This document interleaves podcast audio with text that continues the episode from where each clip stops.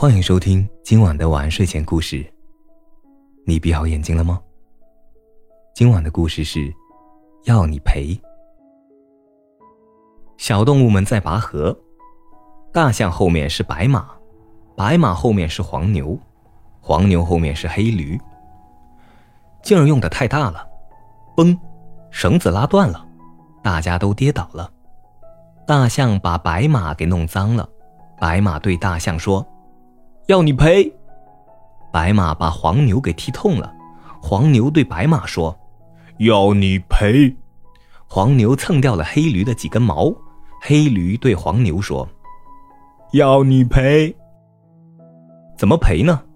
大象对白马说：“你也把脚上的烂泥抹到我身上吧。”白马对黄牛说：“你也踢我一下吧。”黄牛对黑驴说。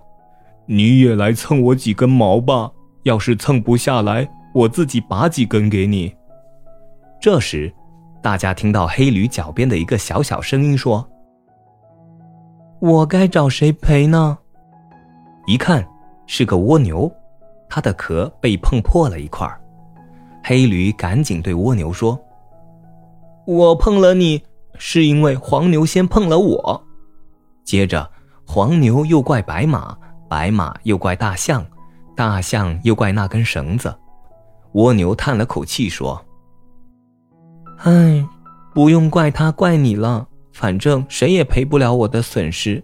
我的屋子没办法修补，雨会滴滴答答的漏进来，一辈子都是这样了。”蜗牛慢慢的爬开去，大象、白马、黄牛和黑驴站在那儿，一句话都说不出来。